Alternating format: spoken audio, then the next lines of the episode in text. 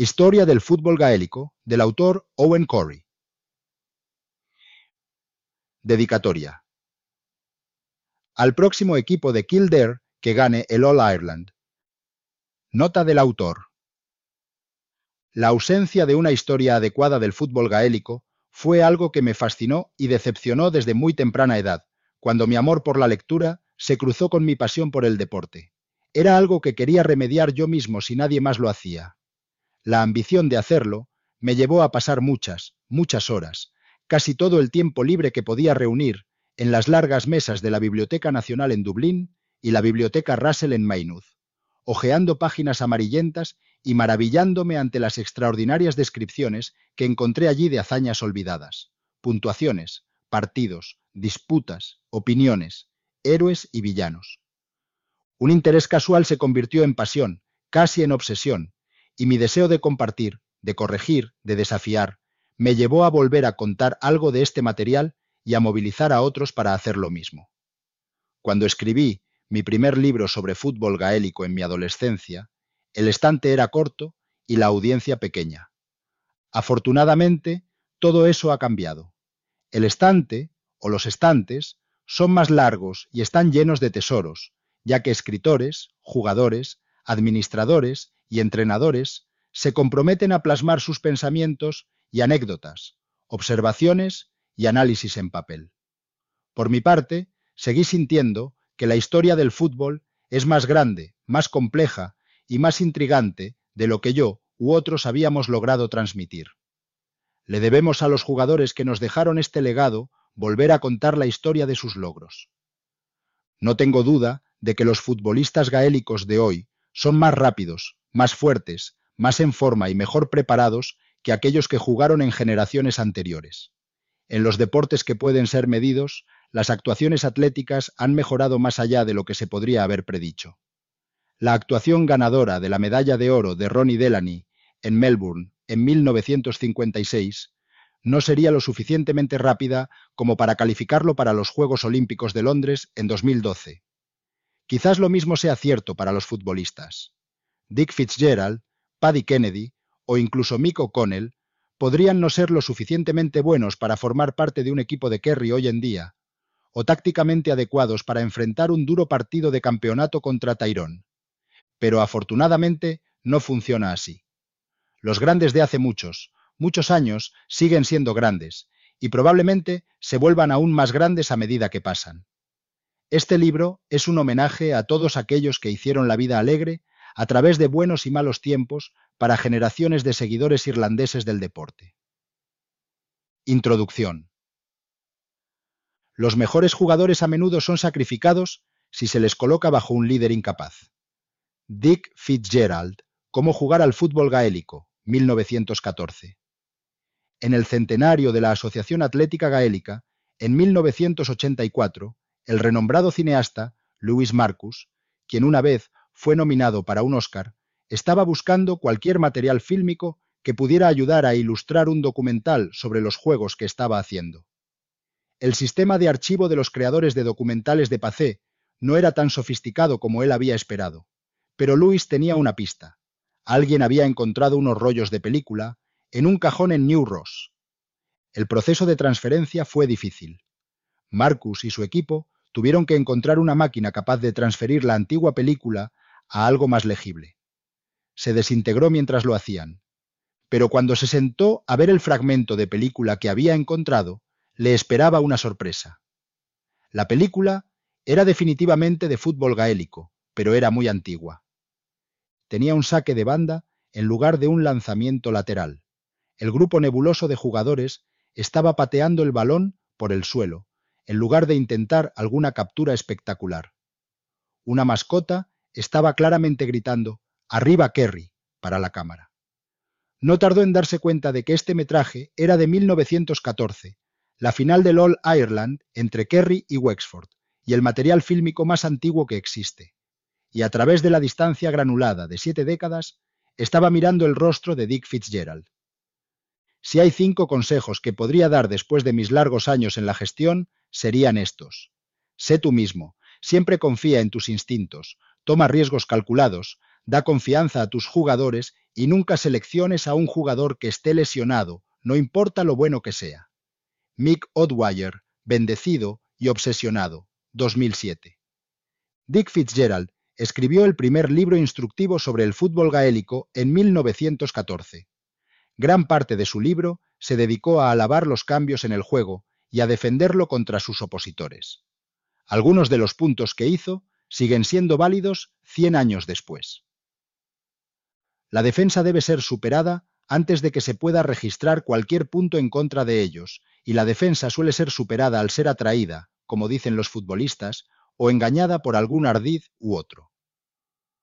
Nos sentimos obligados a mantener firmemente que el juego aéreo del balón debería ser reconocido siempre como una característica esencial y muy atractiva de nuestro juego, y las reglas que aseguran este atributo del fútbol gaélico deberían permitirse mantenerse en el código gaélico. El fútbol gaélico es lo que se podría llamar un juego de fútbol natural. No hay incentivo para el juego brusco. Un jugador puede estorbar o impedir a otro de una manera y solo de una manera, y eso mediante el uso del hombro. Por eso, se prohíben los placajes severos, el manejo brusco y todas las formas de zancadillas. Es cierto que existe una tendencia, por parte de los más grandes exponentes del juego, a recoger el balón con el pie, transferirlo a las manos y realizar un largo despeje. Si esa excelente hazaña se puede ejecutar con gran rapidez, debemos admitir que es todo lo que se puede desear. Pero desafortunadamente, hay ocasiones en que un defensor no tiene tiempo para detenerse o inclinarse para manejar el balón. Entonces, el balón debe ser pateado en carrera o la situación se pierde. No contamos con los dos hombres del mediocampo para una combinación regular y definida, ya que se supone que tienen una comisión ambulante. Un consejo para los hombres del mediocampo no está de más ni es innecesario. Deberían resistir la tendencia a jugar entre sus propios defensores cuando éstos parecen estar seriamente presionados. Se debe permitir que los defensores hagan su propio trabajo y la interferencia con ellos por parte de cualquiera de los ocho delanteros, incluidos los hombres del mediocampo, sería más bien perjudicial para una defensa exitosa. A los defensores se les debe permitir trabajar su propia salvación. Ocurrirán ocasiones en las que el centro delantero, después de pasar el balón a cualquiera de los anotadores, puede esperar que este último le devuelva el pase. Todo este maniobrar es lo suficientemente factible entre hombres competentes que conocen el juego del otro. Parece deseable buscar una buena altura y una cantidad justa de peso en el centro de los tres anotadores. Si a pesar de ello el anotador central es más bien liviano, debe tener otras cualidades compensatorias. El dicho irlandés se aplica a este caso. El hombre que no es fuerte necesita ser astuto. El árbitro debe ser tan activo en el campo como la mayoría de los jugadores debe hacerles sentir a los jugadores que no tolerará infracciones graves de las reglas. Al mismo tiempo, no debe errar por exceso de severidad, manteniendo su silbato sonando como un cuerno de niebla en el mar. Debe estar preparado para templar la justicia con misericordia, y por lo tanto, pasar por alto las infracciones accidentales de las reglas. En consecuencia, debería ser un hombre bastante joven y físicamente apto para mantenerse en movimiento de un extremo del terreno al otro. Nuestro temperamento irlandés parece ser más controlable en manos de un árbitro que conoce a los miembros de los equipos. Los consejos de Dick no siempre fueron seguidos. El entrenamiento siempre debe llevarse a cabo con un espíritu de jovialidad y libre de preocupaciones. Dr. Eamon O'Sullivan. El delgado volumen escrito por Dick Fitzgerald sirvió a una generación de futbolistas. Larry Stanley escribió un fascinante manual instructivo para futbolistas gaélicos en la década de 1940, pero solo se distribuyó entre los miembros de la Garda. En efecto, poco cambió desde 1914, cuando Fitzgerald escribió su manual hasta la década de 1950. El entrenador de Kerry durante esos años, director en 13 victorias de All Ireland, después de 1924, fue el doctor Eamon O'Sullivan, hijo de un atleta campeón y capitán de los primeros finalistas de Kerry en 1891, así como cuarto finalista en vallas en las Olimpiadas de 1932. El doctor, como era conocido afectuosamente en Kerry, predicaba que los jugadores debían ceñirse rigurosamente a sus posiciones en el campo, porque la estricta adhesión al posicionamiento por parte de los delanteros abre el juego y da más alcance a cada jugador para el desarrollo de oportunidades de anotación. Lo que se ha descrito como juego de delanteros mecanizado se basa enteramente en el posicionamiento y es incapaz de desarrollarse cuando el deambular indiscriminado a otros sectores conduce a la agrupación. Sean Murphy recordó la política.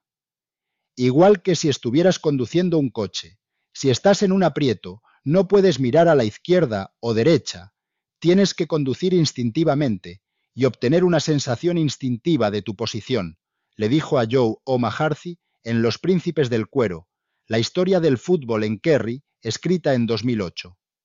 El doctor Imon elaboró sobre una gran variedad de habilidades básicas, seguir la línea central del balón al atrapar y patear, seguir con la patada, nunca dudar, sujetar el balón al pecho, pasar solo cuando sea necesario, cubrir las patadas del oponente, botar el balón solo para ganar tiempo, entrenar con el pie débil.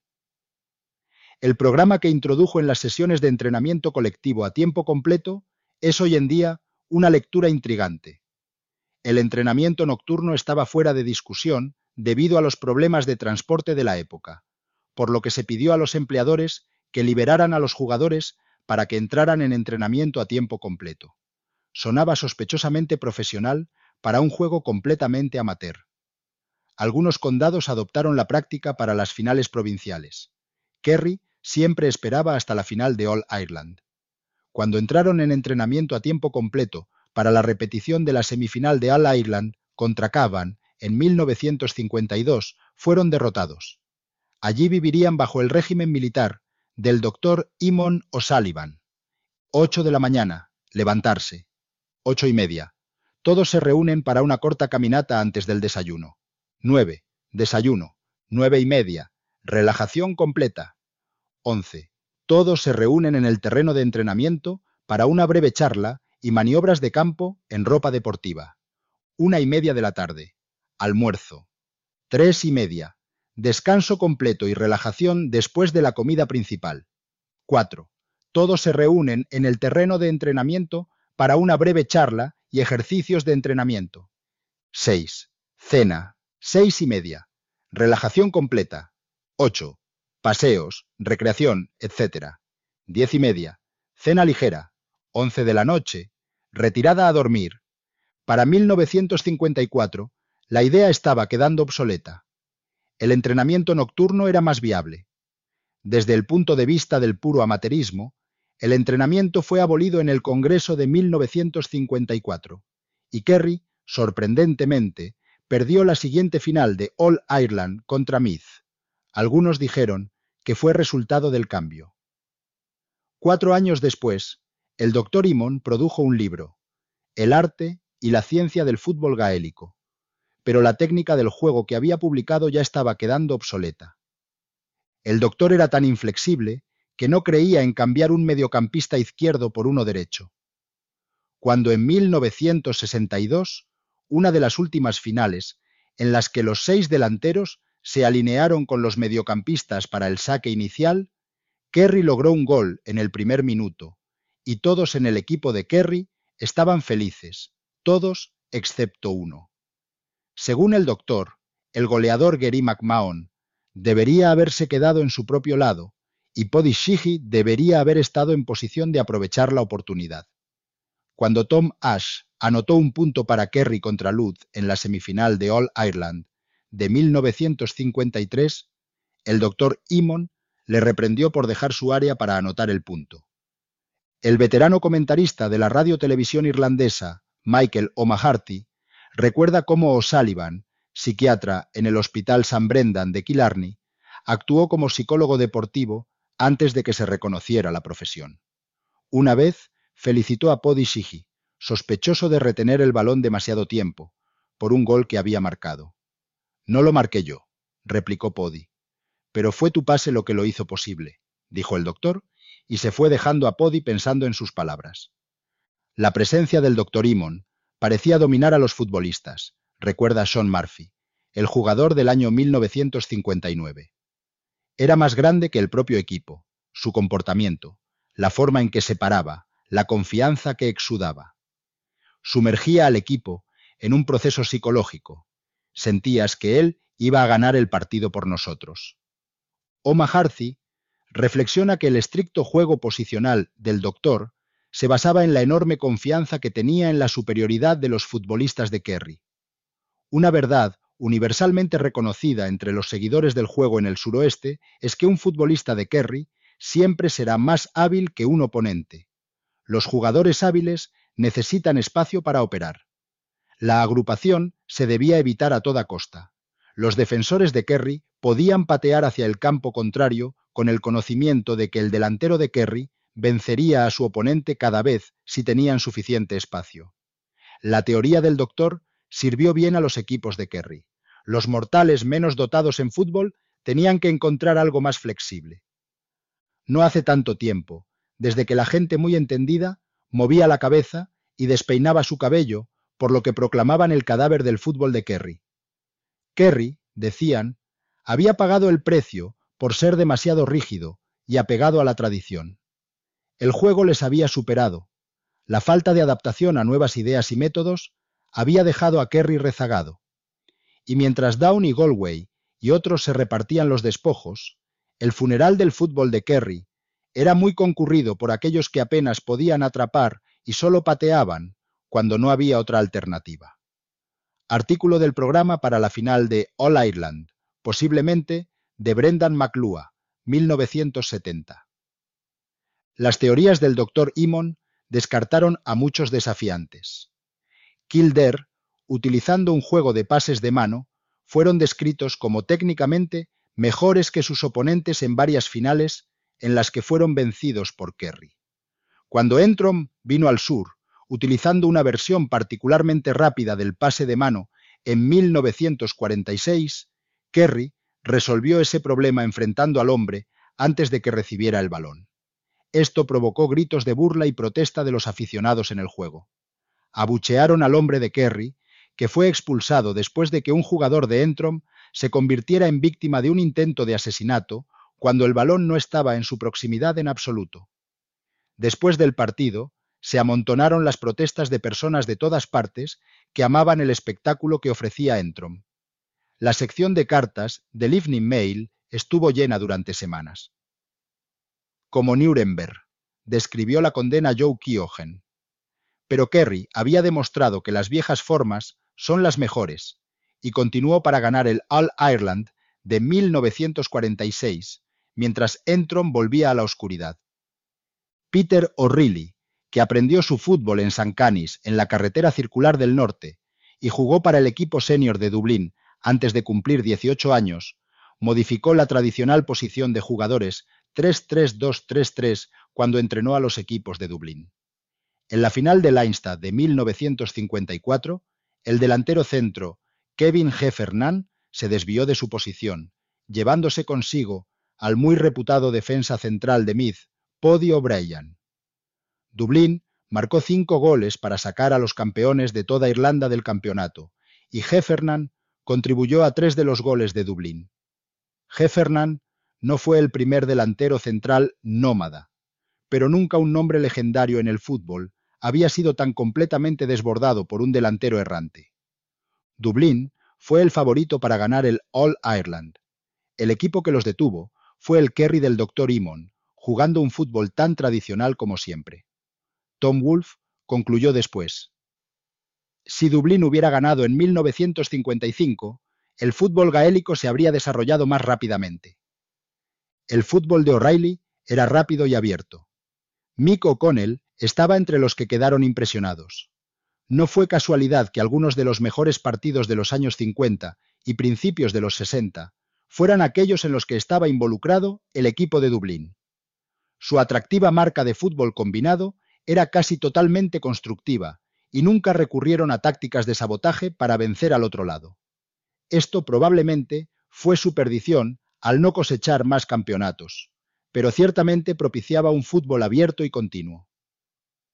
O'Connell calificó la semifinal de 1959 entre Dublín y Kerry como uno de los partidos más rápidos, abiertos y mejores para ver en toda su carrera. Para 1959, un nuevo equipo de Down, basado en el equipo de la Universidad de la Reina del 58, que había ganado la Copa Sigerson, ganó el campeonato de Ulster de manera extraordinaria.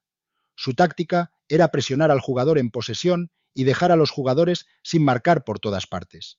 En 1960, Down ganó la liga y venció a un equipo de Cavan más fuerte en la final de Ulster, rompiendo el balón en el medio campo en lugar de intentar atraparlo. Esto implicaba un agrupamiento de los que habría dado pesadillas al doctor Imon, pero funcionó. El libro de 1963 de Joe Lennon, Entrenamiento de fútbol gaélico para campeones, representaba una antítesis total a la filosofía del doctor O'Sullivan, abogando por la intercambiabilidad en la posición de los defensas, rapidez para respaldar a los delanteros en los medios defensivos, un sistema de bloque en el que los centrocampistas organizaban la cobertura para el balón perdido, un rol más itinerante para los mediocampistas, medios delanteros dispuestos a pasar hacia atrás y ayudar en defensa, así como incursionar en la portería contraria, y delanteros rápidos con gran libertad de movimiento entre ellos, pero poco o ningún movimiento entre los defensores. Joe Lennon escribió, Probablemente la posición de mediocampista es culpada erróneamente con más frecuencia que cualquier otra posición en el campo. Hay una tendencia a enfatizar demasiado en la influencia comparativa del juego de mediocampo. Aunque la fortaleza en el mediocampo es a menudo la clave para el éxito, rara vez se reconoce que la cantidad de bien que hace un mediocampista depende en gran medida del juego del resto del equipo. Lennon admitió que sus ideas, que sonaban originales, ya estaban siendo practicadas por los mejores jugadores, aunque fuera de manera subconsciente. Él dirigió el primer curso nacional de entrenamiento de la Asociación Atlética Gaélica en 1964. La respuesta de los oponentes al dinámico juego de Down fue predecible. El árbitro tuvo que ser escoltado al vestuario después de que la final de Ulster de 1961 y la del 66 terminaron en peleas a puñetazos, y el fútbol fluido se degeneró en tirones y arrastres. Kerry culpó a su equipo, no a sus tácticas, cuando perdieron ante Down en 1960 y uno así como en 1968. El comentario de Joe Lennon en el 68 de que las tácticas de Kerry estaban diez años desactualizadas fue una referencia directa al libro de 1958 del Dr. Imon. Diez años después, el colega de Down, Sean O'Neill, diría que no pensaba que fuera posible que un equipo de fútbol gaélico llegara tan en forma como lo hizo Kerry para una final de toda Irlanda. Han traído una dimensión completamente nueva al fútbol. La transformación del fútbol de Kerry en el 75 fue más profunda que cualquier otra cosa que haya ocurrido en la historia del juego en el condado, escribió Mick O'Dwyer en su biografía de 2007, bendecido y obsesionado. Nuestro estilo había cambiado desde patear y atrapar hasta un juego nuevo e inclusivo, donde las habilidades individuales de cada jugador se integraban en el patrón y no al revés. En el comienzo mismo, Tony O'Brien golpeó la red lateral después de una confusión en la defensa de Kerry. Irónicamente, fue lo más cerca que Lish estuvo de anotar. Noticia de The Irish Times sobre la victoria de Kerry por seis goles y once puntos sobre Lish que obtuvo cero anotaciones, 4 de diciembre de 1978. La reintroducción del pase con la mano en el 75 reforzó el énfasis en la aptitud física que iba a envolver al juego en los años 70. El entrenador de Dublín, Kevin Heffernan, introdujo brevemente a Brian Trimble y John Furlong en su plantilla de fútbol gaélico en 1973, no porque pudieran jugar al fútbol, sino para establecer estándares más altos en los sprints del equipo. Cuando esto se logró, dejaron de asistir a las sesiones. Los métodos de entrenamiento se estaban importando del extranjero. Mickey Wyland estudió ciencias del deporte en Estados Unidos. Un goteo de jugadores fue a la Strawberry Hill, en Londres, en la década de 1960, en busca de carreras docentes en educación física, y finalmente se abrió el Colegio Thomond en Limerick. Cuando el entrenador de Offaly de los años 70, Eugene McGee, y Richie Connor visitaron Highbury en Londres para ver entrenar al club de fútbol Arsenal en 1976, se asombraron de lo poco que implicaba el entrenamiento físico. Su entrenamiento físico se había realizado en el mes anterior al comienzo de la temporada. Durante la temporada solo tocaban balón en los entrenamientos, manteniendo la frescura en lugar de la forma física. La idea del entrenamiento de invierno precedía a los equipos de Kerry y también Dublín de finales de los años 70, pero sus niveles de forma física estaban tan adelantados al resto que dominaron el campeonato durante dos décadas. Kerry ganó sus seis semifinales de All Ireland contra la oposición de Connacht y Ulster entre el 75 y el 82, haciéndolo por 17, 16, 12, 22, 16 y 10 puntos de diferencia. El 2 de diciembre de 1978, como comentábamos, Kerry venció a Lish por 6 goles y 11 puntos frente a cero en un partido de la Liga Nacional. El mediocampo había sido imbuido con una importancia casi mítica por el doctor Imon y Dick Fitzgerald. Los equipos habían salido a interrumpir eso con un delantero centro que se retrasaba, como con Bill Casey de Dublín en 1965, o un líbero, como con Simas Fitzgerald de Kerry en un partido de liga contra Offaly en 1969. El tercer mediocampista, utilizado en noviembre de 1970 por Dublín en un partido de la Liga Nacional contra Offaly, se usó nuevamente por Dublín contra Kerry en la final de toda Irlanda del 84 y se convirtió en un elemento básico de los años 80. Para fines de la década de 1980 había escaleras en las sesiones de entrenamiento y los equipos de apoyo de los equipos de fútbol intercondados estaban creciendo para incluir dietistas, psicólogos y químicos. El entrenador de Meath, Sean Boylan, había sido pionero de nuevas técnicas de entrenamiento.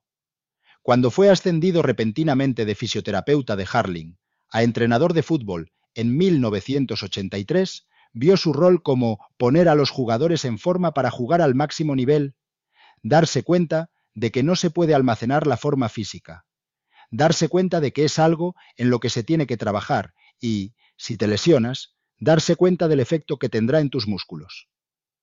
Llevó a su equipo a la colina de Tara para hacer ejercicios de subida y bajada, utilizando su significado espiritual así como sus atributos físicos. Entrenó a su equipo en la playa de Bettystown, habiendo aprendido que los atletas pueden entrenar en agua, a pesar de una variedad de lesiones. En la primavera de 1991, Sean Boylan tenía al equipo entrenando en piscinas en Navan y Gormanston, a pesar de que muchos de ellos no sabían nadar, hasta la semana antes de jugar contra Dublín, en lo que se convertiría en un famoso encuentro en la primera ronda del campeonato.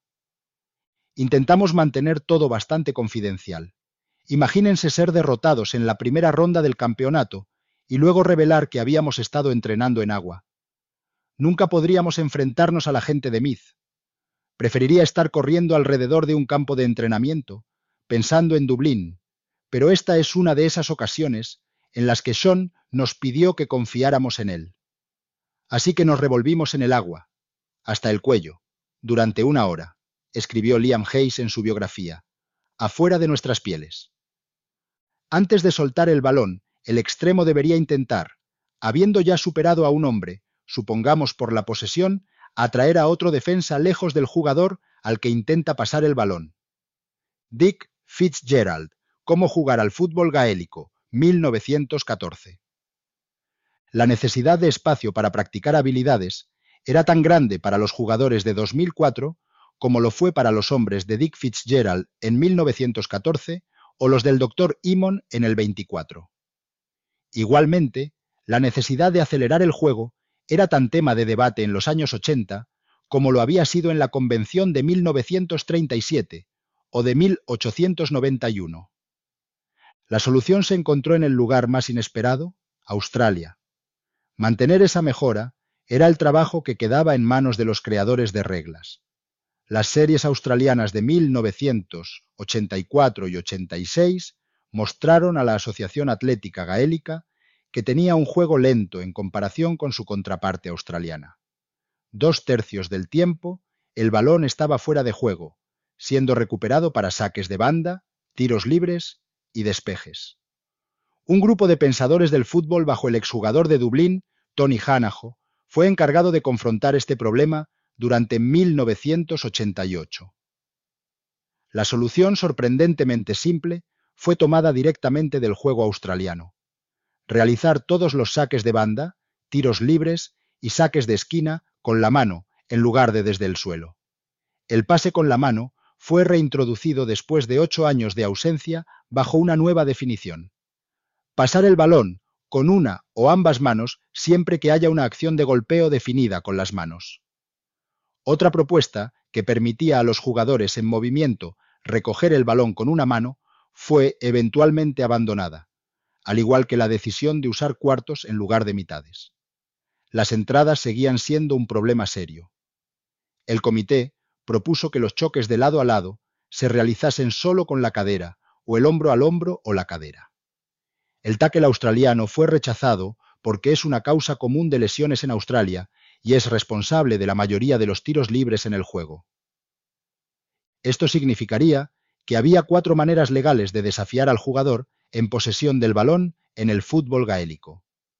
Desde el lado con un pie en el suelo. Despojar el balón con la mano abierta cuando se está botando o tocado con la punta.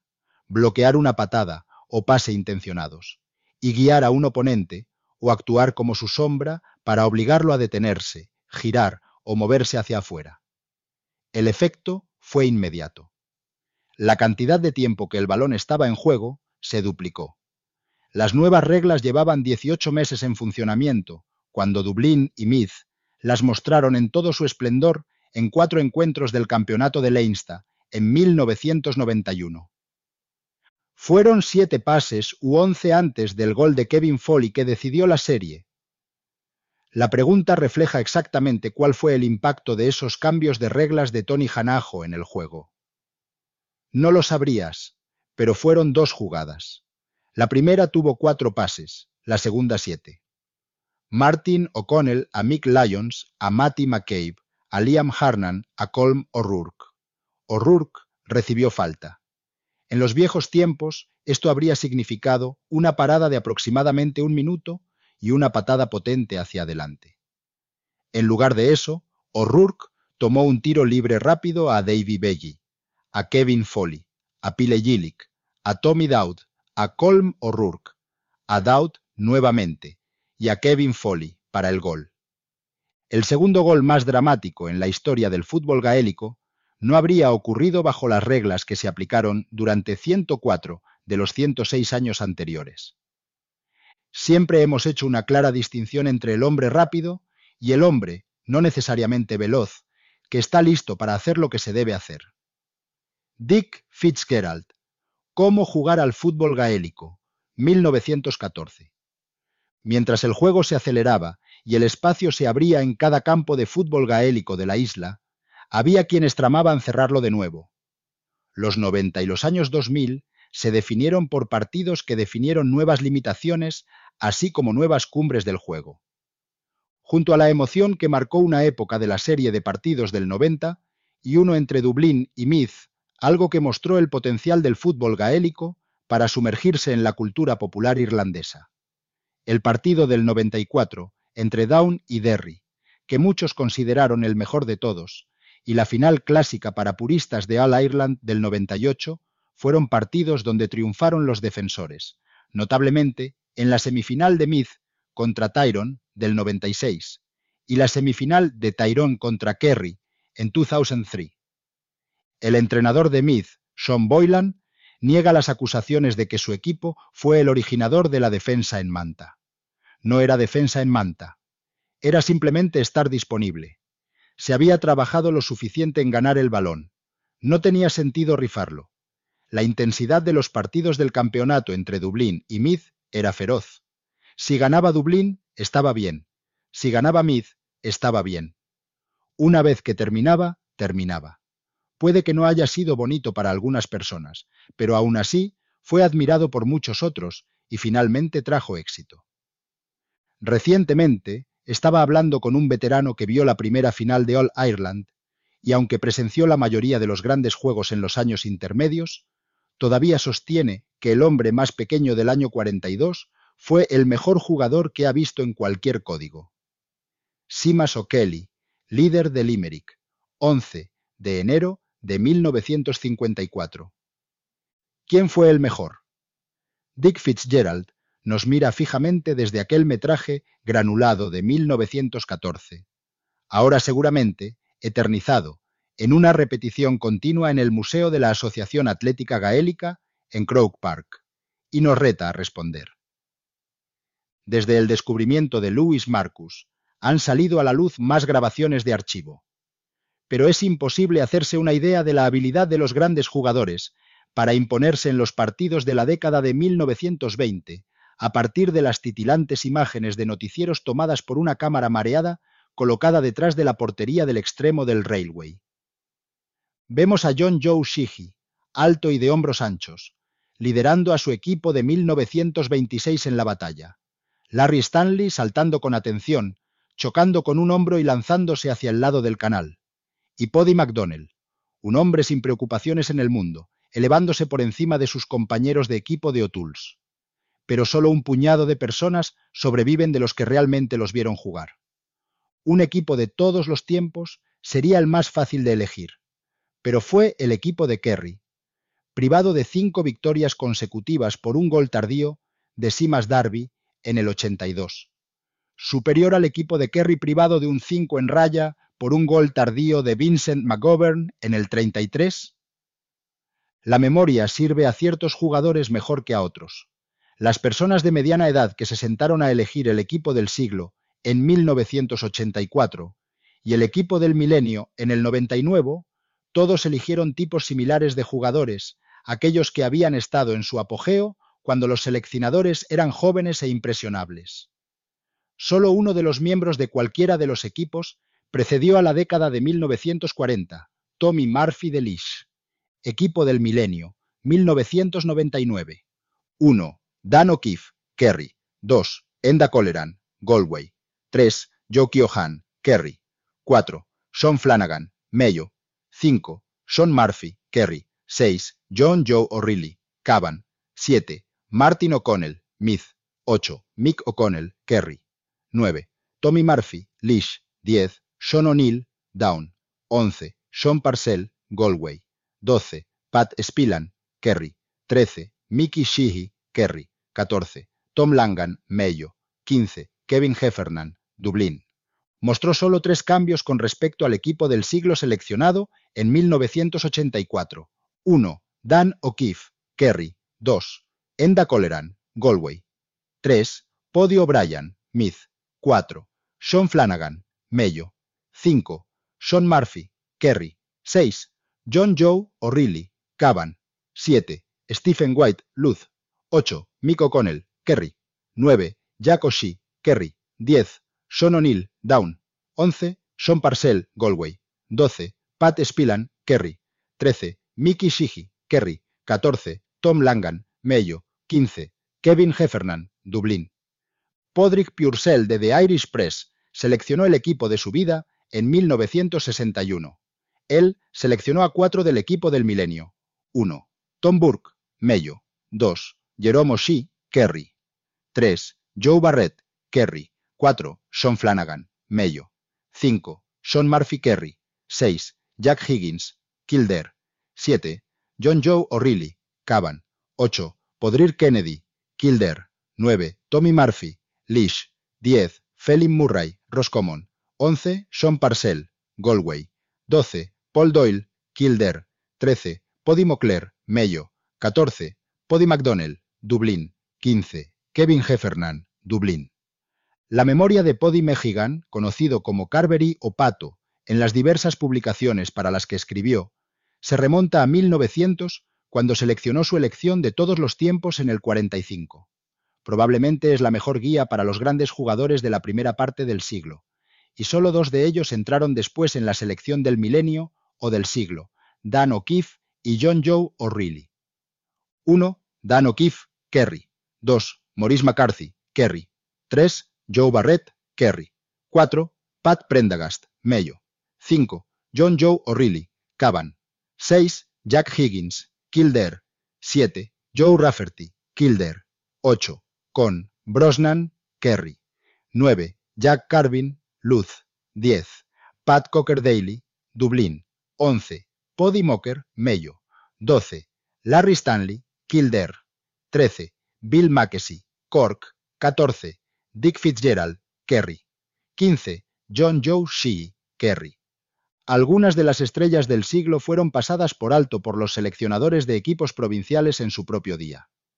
Cuando la revista Highball revisó minuciosamente los registros de la Railway Cup y eligió equipos por condados, basándose en la base, no exactamente infalible, de qué jugador había jugado más en una posición particular con su provincia, no faltaron disputas sobre el resultado. Nunca iban a ser altas las posibilidades de que jugadores como Malakai O'Brien, héroe del primer campeonato de All Ireland en el 87, tuvieran una comparación justa con Larry Stanley o Tommy Murphy, y menos aún con Pat Spillan o Mick O'Connell. Así que nos quedamos con el clásico dilema del aficionado al deporte. ¿A quién mencionar y qué dejar fuera en nuestro intento de contar la historia del fútbol gaélico?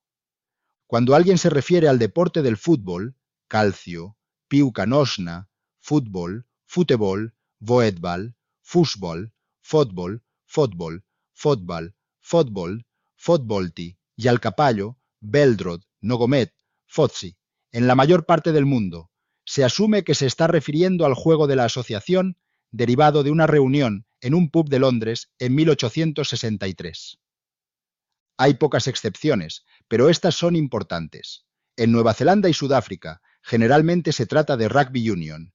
En Sydney, rugby league en los estados de Victoria, Tasmania y Australia Occidental, se asume que se refieren al Australian Rules, y en los Estados Unidos y Canadá es fútbol americano y canadiense. En Irlanda es el fútbol gaélico, un juego que, 125 años después de ser codificado y arraigado casi exclusivamente en su lugar de origen, se practica también en el extranjero principalmente por expatriados irlandeses. El fútbol es el juego preferido en Irlanda, con las mayores asistencias, las mayores audiencias acumuladas de televisión y el mayor número de participantes en cada grupo de edad. Sus raíces en la vida comunitaria, especialmente en las zonas rurales, pueden ser únicas entre las organizaciones deportivas de todo el mundo. El juego y su lugar en la vida irlandesa son muy mencionados por los historiadores, pero poco entendidos.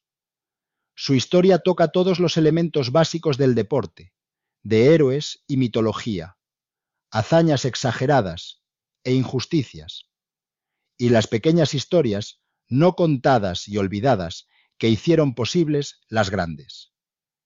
También ayudó a dar forma a la forma en que los irlandeses han visto el mundo y ha nutrido y definido las ambiciones de seis generaciones de deportistas irlandeses. Es una buena historia, Volvamos a los días en que tres grandes juegos de pelota lucharon por el preciado lugar de ser el fútbol de la cultura deportiva irlandesa. Empecemos, como es costumbre en los encuentros deportivos, con la banda de música y la preparación previa al partido.